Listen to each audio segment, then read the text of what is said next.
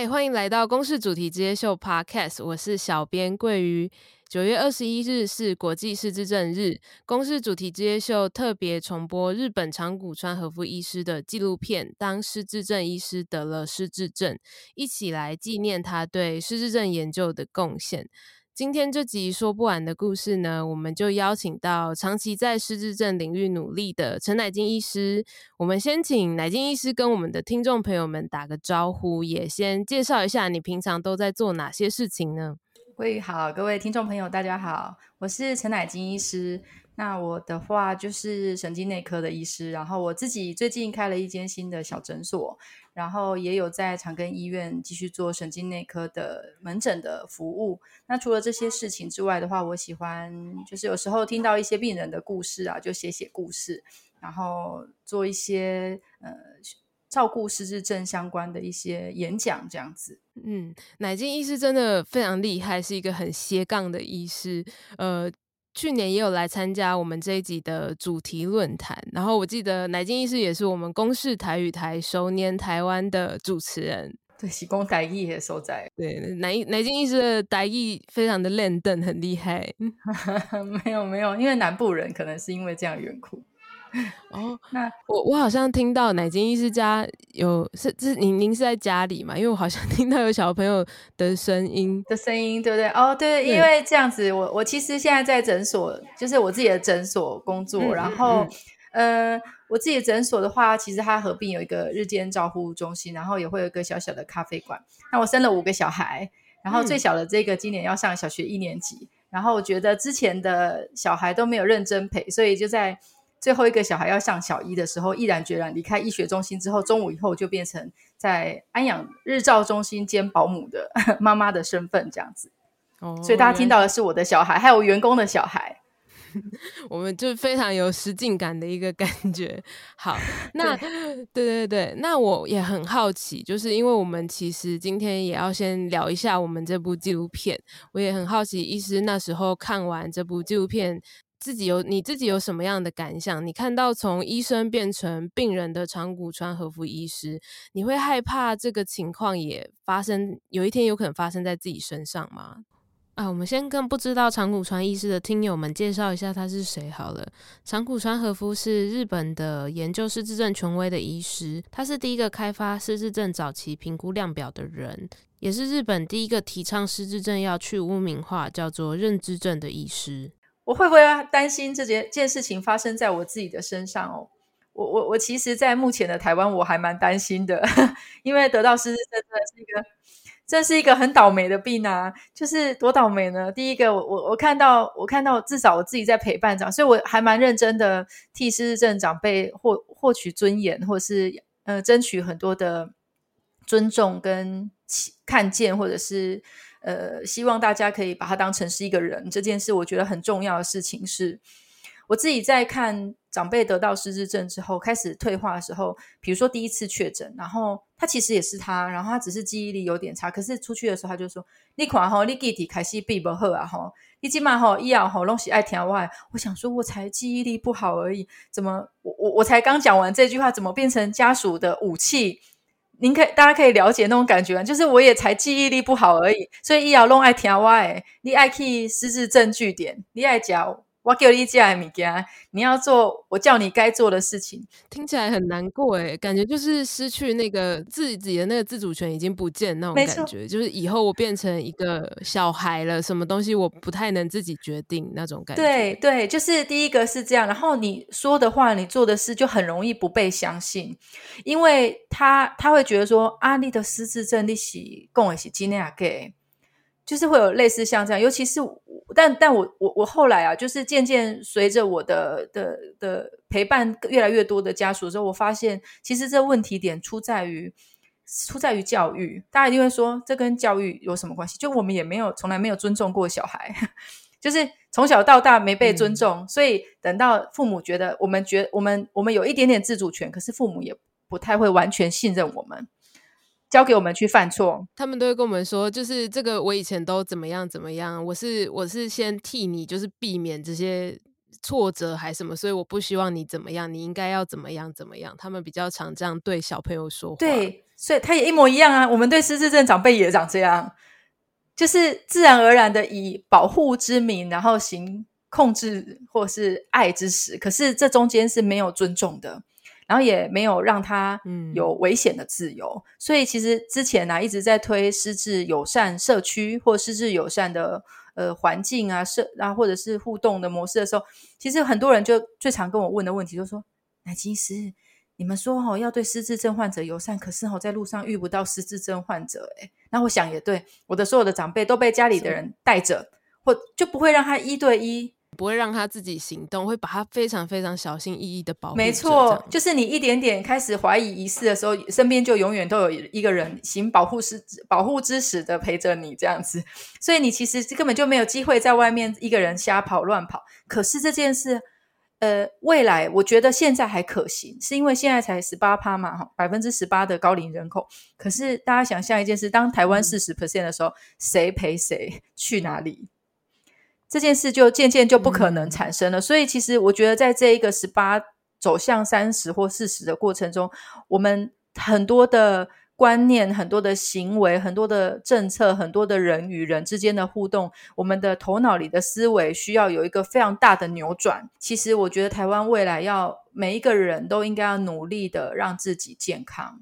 然后让失智症患者可以自在的在这个。世界里面，在这个台湾的社会的各个角落，可以自在的生活，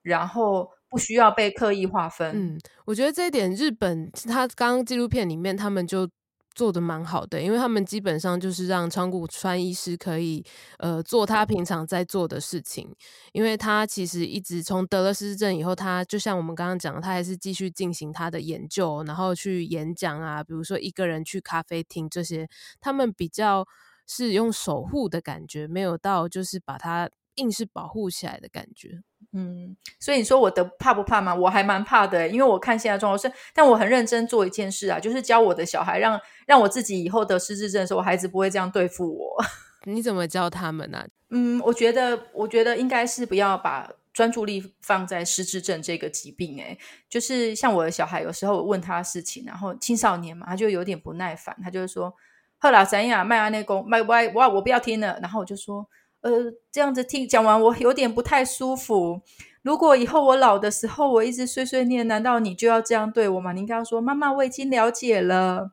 现在暂时先这样好吗？”然后我就是会不停的教他，花时间去跟我说，然后我就说：“啊，如果以后我发生什么样状况，你应该要怎么样跟我互动？”然后有时候我也会特别故意很烦人的讲非常多次，然后小孩显出不耐烦的时候，我就说：“难道我重视的事情多讲几次不可以吗？”就是养成一种习惯，他们就说：“好了好了，我知道了。我要是再生气，你一定又要念我很久。”就是类似像这样的状况。因为其实我发现很多的时候，很多的整整间的场景是其实是。长辈他在乎的事情，所以他会反复多次的去做确认跟询问。可是孩子们他就是不太能理解这种状况的时候，他就会觉得说他是不是很有问题。所以我觉得就是一种生活上的很多的繁琐的大大小小的事情是需要先经过沟通的，又或者是。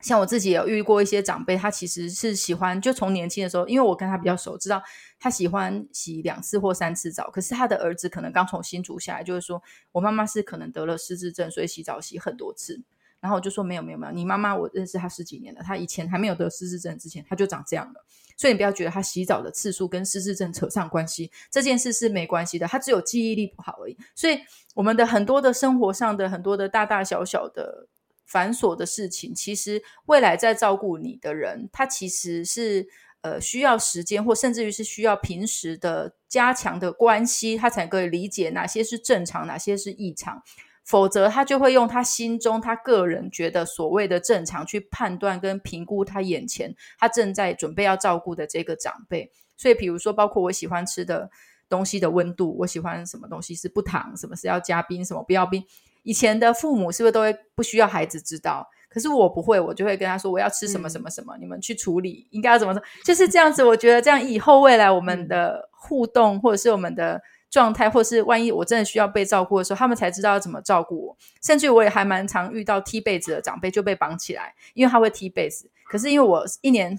真的，我一年三百六十五天都只盖两被，可能是因为在高雄，虽然我儿子已经盖毛毛被了，可是我还是盖两被，所以我就跟他们说：“你看到妈妈的棉被三百六十五天都没有改过，所以将来的气候千万不要给我改成毛毛毛被，妈妈，这样我以后可能会被你们绑起来，因为我会想要把棉被踢掉，因为太热了，我受不了。所以很多的生活的枝微末节的很小的细节，其实我觉得如果在。小的时候，或者是在日常生活中，是以为对理所当然，对方就应该要知道。我觉得在我们退化的过程中，或是我们。的失智过程中，需要被照顾的过程中，其实我们会很辛苦，因为他根本就不了解你。嗯，我觉得这超重要的，因为我觉得这就是有点像我们家庭教育跟关系的如何建立的一个很根本的事情，就是把父母跟小孩之间，我们都是一个独立的个体，那我们应该是互相照顾彼此，而不是都只有爸妈一直在照顾小孩那种感觉。然后等到有一天换我们要照顾爸妈的时候，我们才不会瞬间好像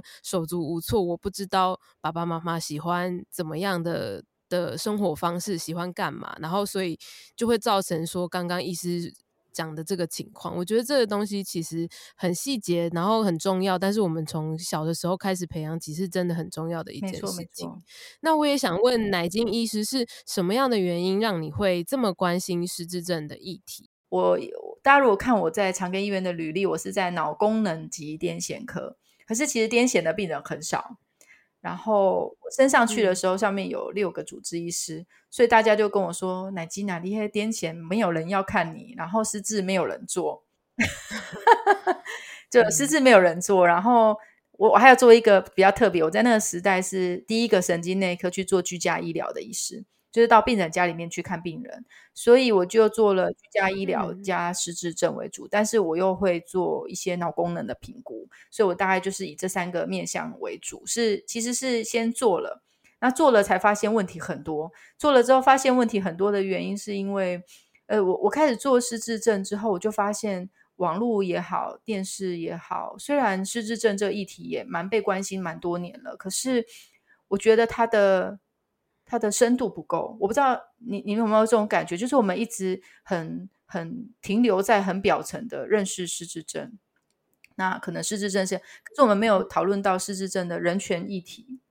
真正的人，就就像我刚刚说到的，诶，他竟然会跟幼年的教育有关系，跟亲子之间。关系有关系，嗯、跟他的生活方式有关系。那要如何让他可以除了药物之外，可以维持住他的日常的功能？那有没有一种认知的方式，是病人他的认知其实是在这个状态，可是家属的认知是在这个状态，所以他们两个是不对等的。可是我们的所有的医疗也好，长照也好，照顾也好。身心灵各种的发展也好，没有人去评估说你意识中的世界是什么，我意识中的世界是什么，我们两个没对在一起。那这时候，如果有一个人帮你们两个人连起来对接，说你这个错的，他这个对的，拉起来之后，其实这个人更了解这个人，这个人的状态。然后这个长辈他只要长成他的样子，然后我们完整的了解他之后，然后我们看一下家属想象中的世界是什么，把他拉上来，这样子长辈就不会受苦。可是我。就很认真的这样一年年复一年去做这些事情的时候，就发现哇，竟然没有更深的、更属于更私人的、更完整的这一些东西在里头。所以我就产，因为科学医师医师是比较像科学家，就是会产生就更深度的兴趣。所以我就发现，因为以前的失智照护好像主要都是以呃护理师啊、长照的社工或者是长照的人员去。探讨这个议题为主，所以大家就很容易就会停留在比较不一样的的阶层。那我我自己跳进去之后，所以大家可以注意到，说我就是从失智照护到高龄照护到幼儿的，我有产生了兴趣，所以我也出了绘本，就是一点一点我就发现，哎，哪里还不足，我就去做一点我喜欢的，然后不一样的东西，然后可以再加进去这个元素，让它可以变得更多，大概是这样子的一个方式，嗯。我知道乃菁医师刚刚开场，我们也有讲说你现在在你的诊所嘛，那是今年七月在高雄刚成立的诊所，那同时也是一个咖啡馆，叫做纪条条照护咖啡馆，其实就是台语的纪条条，对不对？对。那为什么你会想要把诊所跟咖啡馆结合在一起？对，就是其实它后后续还会有一个日照，叫做过日子日照中心。然后呃，对，所以它其实是三合一。那因为日照中心还没有完全成立，所以还还没有跟大家公开这样子。那我我是这样子打算的，所以我这就是奶金医师的还没还没老去，准备要退休的生活。所以大家去上网 去看，就会发现 我的诊所很任性，我只看一二三四五的上午。就是下午我也没开诊，然后也不看诊。那大家问我说：“陈彩金，那你下午要干嘛？”我就说：“下午可以去演讲啊，然后做点想做的事，然后可以陪小孩在日照中心看我的长辈。所以我的日照中心一定是带间嘛，哈，因为有小孩有老人。因为我也跟诊所的员工说，我们一起过退休生活，然后下午就让小孩可以跟长辈一起在那边玩。那我的日照中心的隔壁是幼儿园，所以他们坐在窗户旁边就可以看到小孩坐着步步车跑来跑去，所以长辈也会蛮开心的。”那如果来过这个诊呃呃呃咖啡馆的人，就会发现它有一个很特别的地方。他从门口走进来，就是日照中心一进来的时候，它的它的门厅是一个吧台，那吧台直接可以看到这个咖啡馆。所以咖啡馆的就像五十岚这样摇饮料的时候，这边是。低的，所以长辈可以坐一排在这边看他摇饮料、卖饮料，太可爱了吧？对，因为他不他不会觉得我进来日照中心就要被关起来，所以其实进到这个日照中心，他有好几个选择。他喜欢看别人做生意的，他就坐门口；喜欢看小孩的，就坐在幼儿园的窗户；喜欢上课的就上课；喜欢呃耍自闭的，我们还有一个自闭区。就是每一个人是自由的，就是因为我也是觉得长谷川医师很可怜的地方，就是日本的活动就是全部的人要聚集嘛，哈，大家一起做一件事，对对对。但但我的日照中心它就是有很多个已经设计好的角落，那每个人可以依着自己的个性去寻找自己喜欢的角落，那可以看别人卖饮料，甚至于你知道摇饮料的妹妹，我们都要找那个那个工读生都很美啊。然后，所以就可以聊天，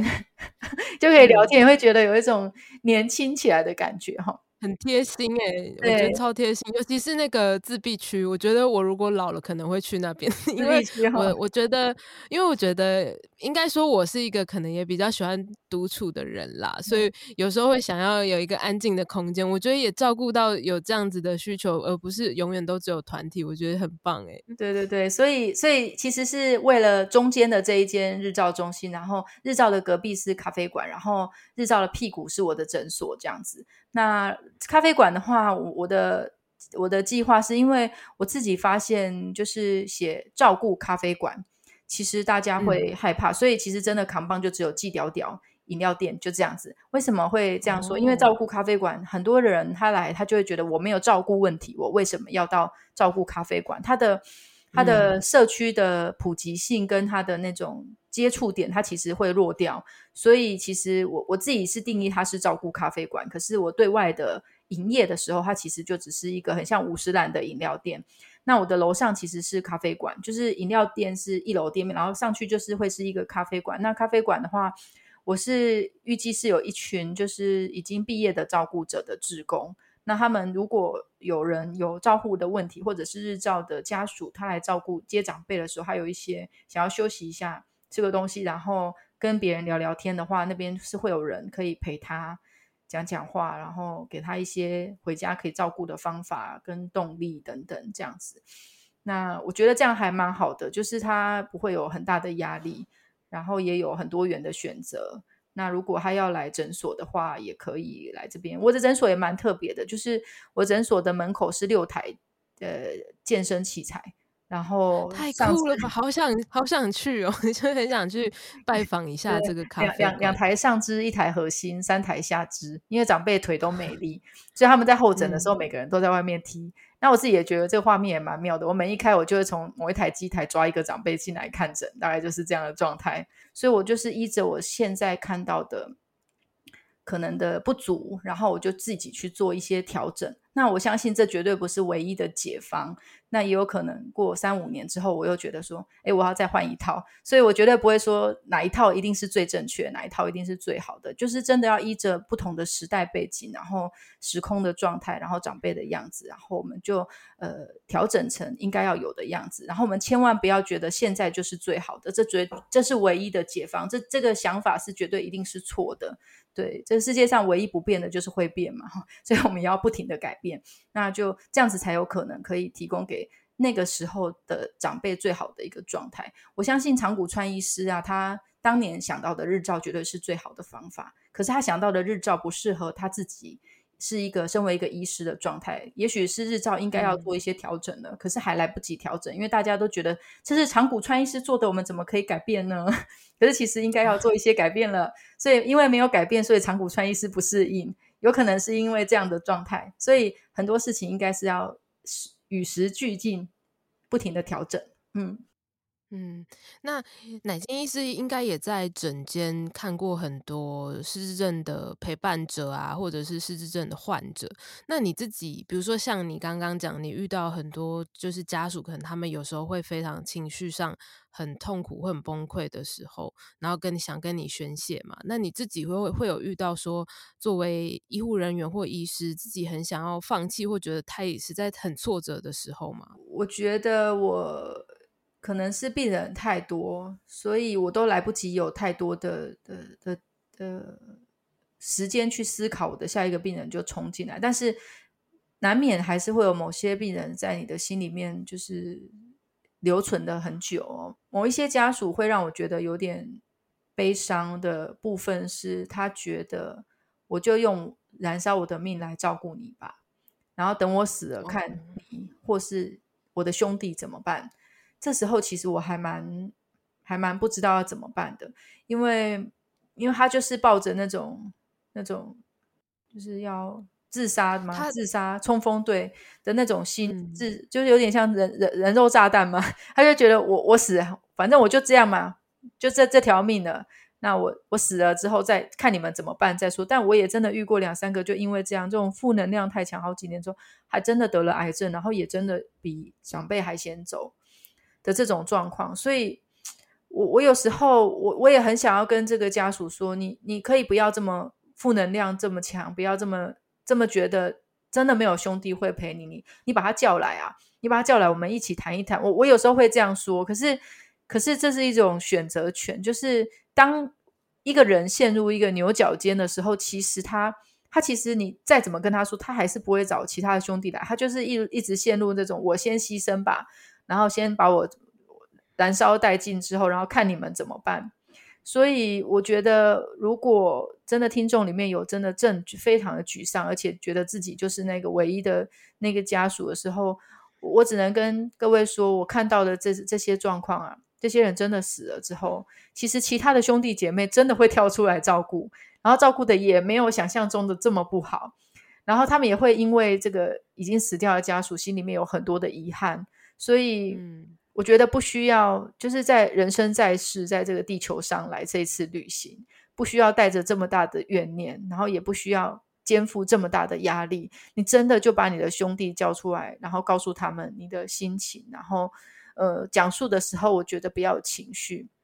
因为你一直骂他们，然后一直说你们都不懂我，其实他们也蛮无助的，因为他们他们其实该扛的时候还是会扛起来的，但是。听到很多的情绪的时候，就忘记到底要分什么责任，到底能够分担什么哪些事情。所以，其实我觉得可以很努力的先深呼五个吸，五个不够，深呼十个吸，嗯、然后可以好好说的时候呢，就好好说，然后把你需要需要被支持的时段，你需要抽离的时段，好好的说出来，然后其他的人才有办法介入跟帮助你。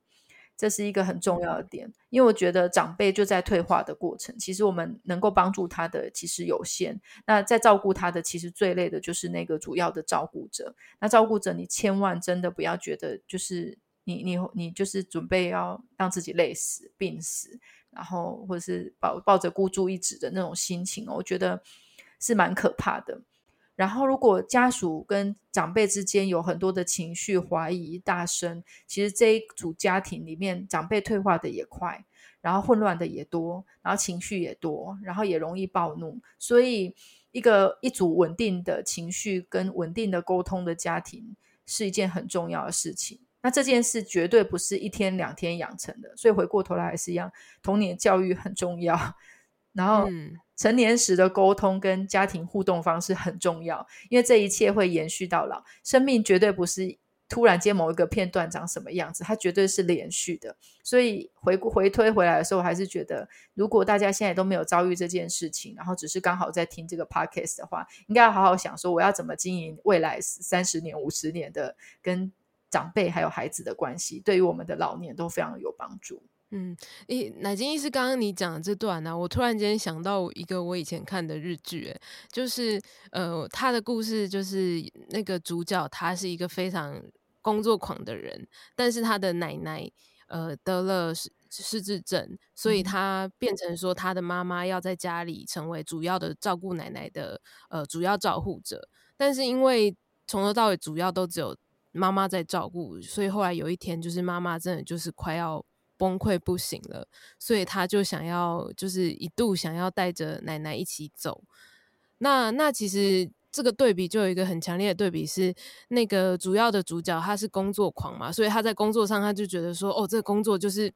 只有我能做，我要证明说这是只有我能做的事情，所以他很强调。可是其实我觉得在照护上，其实刚好是相反的。照护上其实是不要让主要照护者觉得说只有我才能照顾他，其实是大家都可以一起去分担这件事情的。那我们刚刚跟医师也谈了很多失智症照护跟陪伴的这个过程跟心得嘛。我这边有另外一个问题想要问，请问乃金医师，就是失智症它在英文叫做 dementia 嘛，嗯、那它有很多不一样的类型还有名字。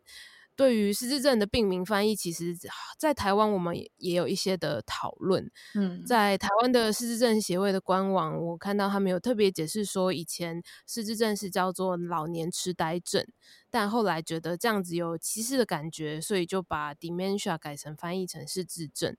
但他们认为，其实 dementia 不等于认知症或者是认知障碍症，因为它这两个。病名跟失智症的定义不太一样，他们涵盖的范围应该更大于 dementia，所以才没有翻译成认知症。其实去年播出的时候，有看到一个观众他在康健杂志上有投书一篇文章，说，呃，其实我们应该要跟日本一样，把失智症翻译成认知症。对于这个问题的话，乃乃金医师，你觉得呢？还是我们干脆通通都用英文音译好了，叫做德曼莎 （dementia），这样就可以避免这个所谓，比如说歧视啊，或者是有可能污名化的这个问题。其实叫 d，因为失智其实它就是用 dementia 直接分，因为 d d d 就是去除嘛，嗯、然后 mental 嘛就是去除他的脑心智，所以其实失智症真的它就是 dementia 的。直翻呐，哈，只能这样说。可是其实后来的 ICD-10 好像就没有叫 dementia 嘞，它叫做 neurodegenerative disease，叫做神经退化性疾病。嗯、就是，但神经退化性疾病听起来就更更漫长，然后更更难解这样子，所以好像也没有什么特别的人去提说要不要叫这个神经退化性疾病。但是我自己是这样觉得啦，就是。嗯，这个社会运动持续进行中，然后每个人对于这个疾病的想象跟认识还是不太一样的。那呃，认知症呢，我们我们也不可能说说日本翻译成认知症是错，然后香港也翻译成认知症了，所以好多个国家都翻译成认知症。然后其实不论它叫什么名字都好，它其实就是一个脑部正在退化中的疾病。那我们撇除这个我们熟悉的这个失智症，嗯、我们想象都老人对吗？但是现在那个劳动部在推的是年轻型失智症的职能再造，那就是说年轻型也会失智症。那年轻型的失智症，它就叫年轻型失智症。可是其实年轻型失智症，我们回过头来去看它的原因，第一个脑伤，第二个脑瘤，第三个脑中风后的的的引起的头脑的功能不太灵活。所以不论如何，它都是头脑因因故。宕机对吧？哈，头脑因故宕机，表现的不够良好。但他在年轻型，他也叫失智症，可是他的原因并不是退化型的失智症。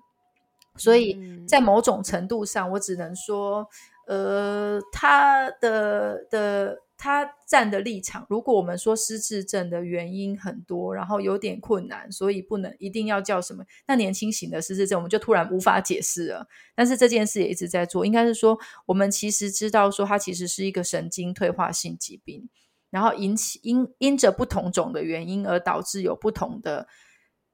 行为表现就是大，因为大大脑坏掉，所以行为表现不同，而而有一些认知错误的状况。所以其实这一些字词，通都通通都可以用在所谓的失智症上面。那失智症，我觉得比较可怕的地方，是因为因为一叫失智，好像就是失去智慧，然后就很容易被大家剥夺了他某些权利。其实我觉得叫认知症也一样，叫什么也一样。如果你是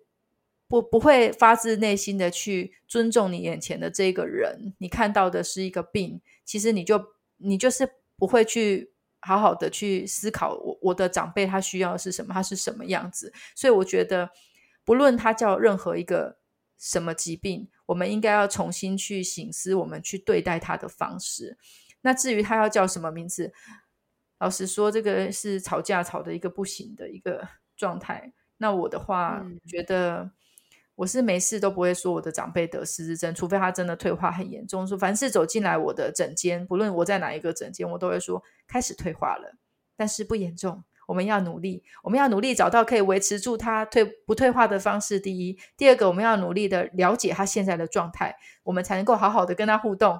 那至于他生什么病，在还开不出残障手册以前，我绝对不会随便轻易的脱口说出失智症。虽然我心里面有一个数，因为我觉得说出来之后。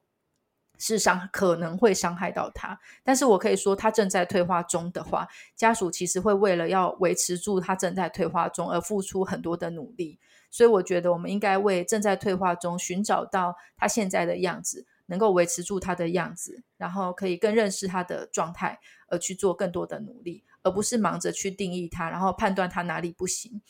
这应该是用最后用一个我觉得一个我自己很喜欢讲的一个故事哦。我有一次在台南的美术馆在帮志工服务，他在上课的时候，志工就说：“乃菁医师，我要怎么判断失智症是轻中重度呢？”他们都跟我说：“哈，我服务的这个长辈是中度失智症的，我很想要判定他是中度失智症。可是我看到他画的图是如此的美好，听我说的话也做得这么好，他到底是哪里像中度失智症？”那我就问他说：“你医生吗？”我说：“对你来说，他是什么度这么重要吗？你不是看到他很如此的美好吗？这件事就好啦。至于他是什么度，他有没有失智症这件事，一点都不重要，因为这也不是你应该要关心的议题啊。就是我觉得我们好像做了每件事，然后就忙着帮这个人贴标，我们想要去除标签，可是我们随时都在贴标签，所以我觉得。”不论是污名化也好，贴标签也好，应该是说我们真的可以看到眼前的人，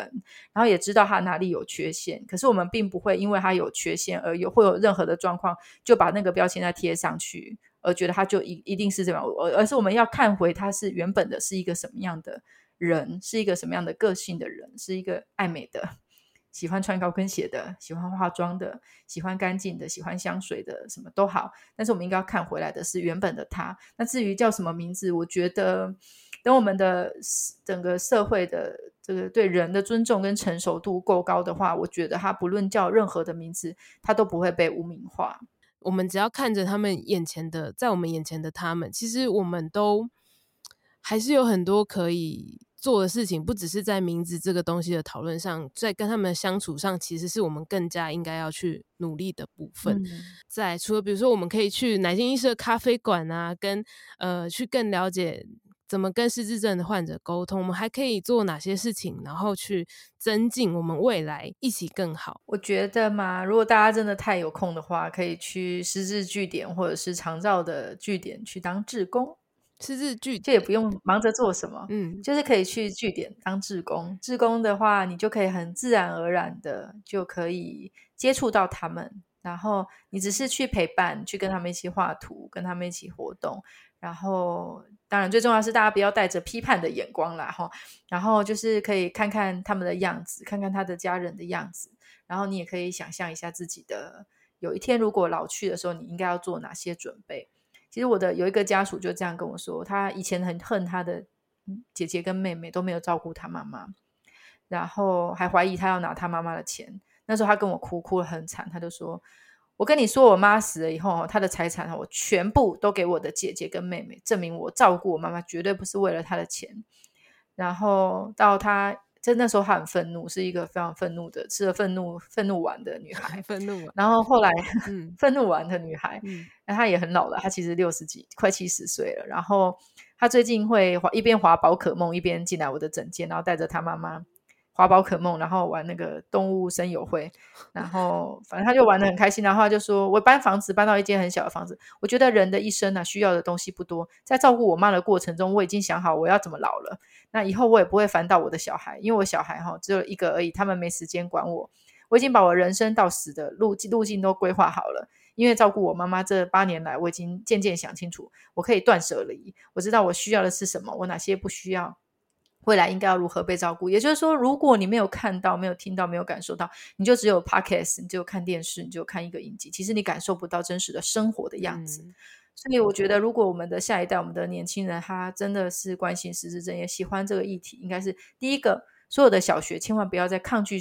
日间照护进到小学，因为小学生就真的很少，让日照中心进去也没有不好，因为你们可以提早认识老人长什么样子，退化的老人长什么样子。爸爸妈妈如果有时间去当导护爸妈，也不用像我们忙碌于工作的话，你除了去陪孩子，也可以去看看老人，因为有一天爸妈也会老。那年轻人真的有余裕的时间，有休假。如果你不爬山，你也可以跟你的另一半去看看失智症样子。你可以想想看，你们两个以后老了，如果万一失智症要如何互相照顾，也许会有更多的话题。所以其实有很多的事情，很多的东西，我觉得社会不应该要排斥老，也不应该排斥失智症会长进去社会的每一个角落，因为有一天我们每个人可能都用得到。我我觉得真的是这样哎、而且我我记得之前有看到。一句话吧，就是你可能现在不会需要，但你以后一定会需要。我觉得这就是我们从小，就是这有点像一个小社群，就是我们把所有的世代拉在一起，然后我们就可以。